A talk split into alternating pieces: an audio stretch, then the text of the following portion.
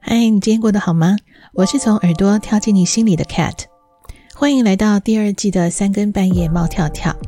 在二月份呢，Cat 要送上十四个关于爱的表情，一起来认识爱情中的自己，一直到二月十四情人节。在今天呢，我们要来谈一谈爱的第六种表情，嗯，Cat 称之为莫名。所谓的莫名呢，就是找不到理由。爱的时候呢，是没来由的着了迷，就很像中邪一样。但是在在一起以后呢，还会有一种莫名，就更是莫名其妙了。嗯，因为我们竟然呢，会对心爱的人大发脾气，甚至会闪躲。难怪有人会说啊，爱是一种毒药，所有的情绪都来如风，去如风啊。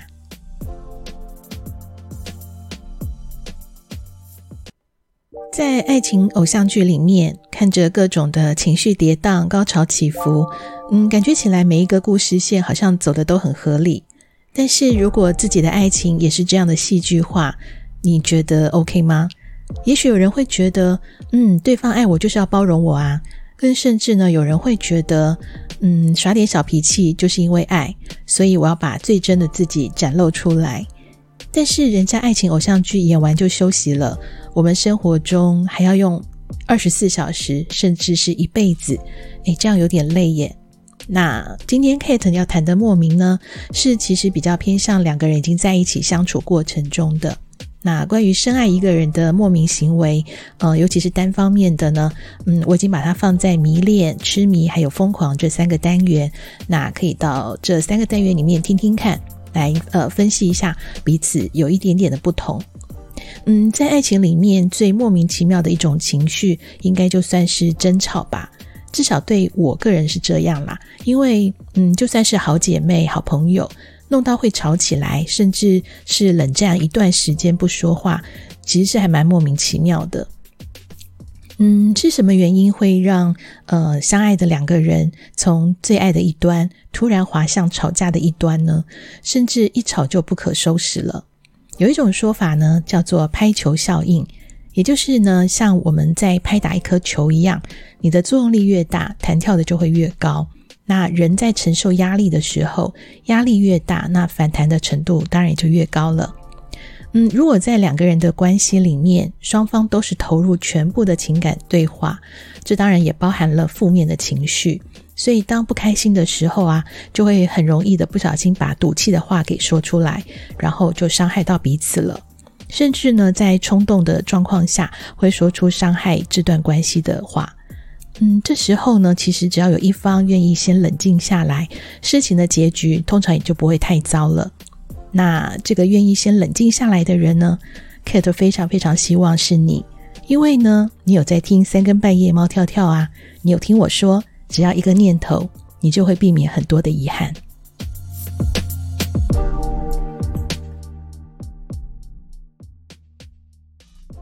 欢迎回到三更半夜猫跳跳。嗯，Kate 在十四个呃爱的表情当中呢，也选择了一些属于呃这些心情表情的音乐，但是因为版权的关系，所以目前呢只有在 KKBOX 有授权的地区能够听得到。嗯，在爱情的十四种状况里，还有一种也是让人百思不得其解的，这甚至包括自己可能也不知道为什么会这样。有一种人呢，就算是对爱情有多么的渴望，也遇到了喜欢的人，甚至都已经在一起了，但是对于一对一的关系，会有种莫名的抗拒，所以很难呃，在长时间的喜欢一个人。在《恋爱低体温症》这本书里面有提到。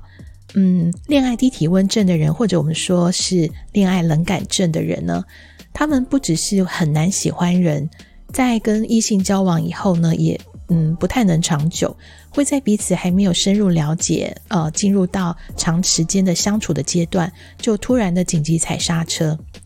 那对方呢，就算是表示喜爱呀，想要捧在手心呵护呢，也会莫名的产生抗拒。总觉得这件事情不像是真的，或者会觉得这件事情不该发生在自己的身上。嗯，恋爱低体温症的人难道不想要跟心爱的人在一起吗？他们当然想啊，不然为什么要走过这些爱情的过程呢？所以啊，一旦发生这种莫名其妙的状况，就会因为这种状况而烦恼。嗯，会有这种想法的人，通常呃，也就是无意和有意之间都有可能，他们就会拒绝跟另一半建立亲密的关系。就算已经感受到对方非常的爱自己，也会立刻的弹开退后，让两个人的关系继续继续的停留在不太深的阶段，感觉好像随时会躲起来啊，甚至换人。嗯，这样的人为什么会对长期的亲密关系有强烈的抗拒呢？甚至会认为太亲近，然后建立亲密关系之后不会有什么好的结果。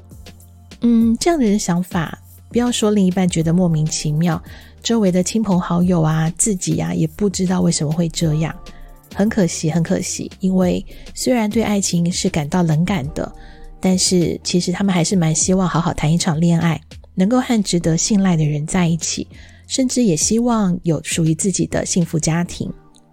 那心理学者呢，对于恋爱低体温症或者我们说呃恋爱冷感症的人呢，提出了以下五种建议。如果你也是有这样子的，嗯，莫名其妙的这种状况呢，也希望下面这五种建议能够让你走出你的困扰。首先，第一个要设定目标，呃，改善面对恋爱时紧张不安带来的痛苦。好，其实，嗯，走向长久的关系或是建立家庭，不一定要经历很长期的恋爱。恋爱这个阶段有太多的变数了，所以专家就建议，如果你真的很想要找到幸福的话，你不妨在寻找对象的时候就先设定好，我们要进入一个比较稳定的结婚目标。如果对方也觉得，嗯，我们要朝着目标迈进，那这样子呢，就会让彼此都很安心、很安全。第二个呢，就是解开自己的心结。一个人会逃开一件事情呢，多少是跟过去的创伤有关。那所以为了避免继续影响你往后的人生，呃，还是要勇敢的去找出这个潜藏的原因。相信在自我觉察之后，人生就会有所不同了。再来第三个，就是要克服自己呃下意识就想要回避恋爱的这种状况。当你想要逃避、闪躲，不知道该怎么往亲密关系再迈进的时候，可以用一些呃方法，比如说深呼吸啊，把手放在额头上啊，或者就闭上眼睛，什么都不要想，让情绪能够缓和。总而言之呢，就是用一些可以帮助自律神经运作，然后舒缓紧张的方法。呃，第四个呢，就是用一些小诀窍来安抚心里面的不安。嗯，当你开始计较一些小事情，开始感到不舒服的时候，你可以列出自己你为什么会这样。那慢慢的一点点的去留意自己的一些思考的习惯，或许在一段时间之后，你就会发现这些其实有可能是因为自己太过度的反应。事实上，两个人的状况并没有很糟啊。第五个，嗯，你要找的人到底是谁？你可能要问清楚自己。嗯，最好的呢是找一个能够成为避风港的对象。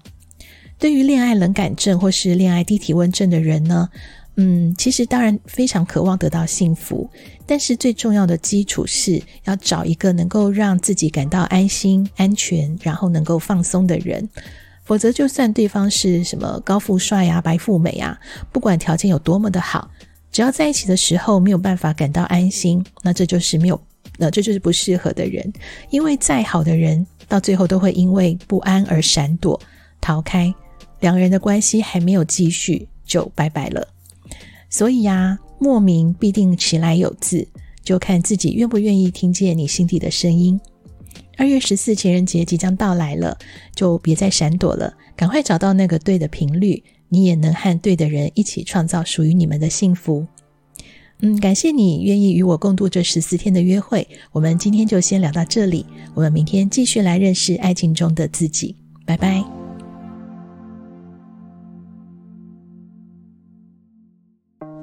第二季的三更半夜猫跳跳和第一季有什么不同呢？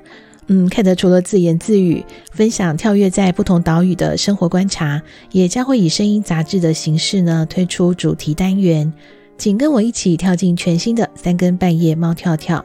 你可以在留言区或者是 IG 留下讯息，当然你也可以请 Cat 喝杯奶茶，在下方小额的赞助，让我继续从耳朵跳进你的心里。我们一起对生活有感，对人生有梦。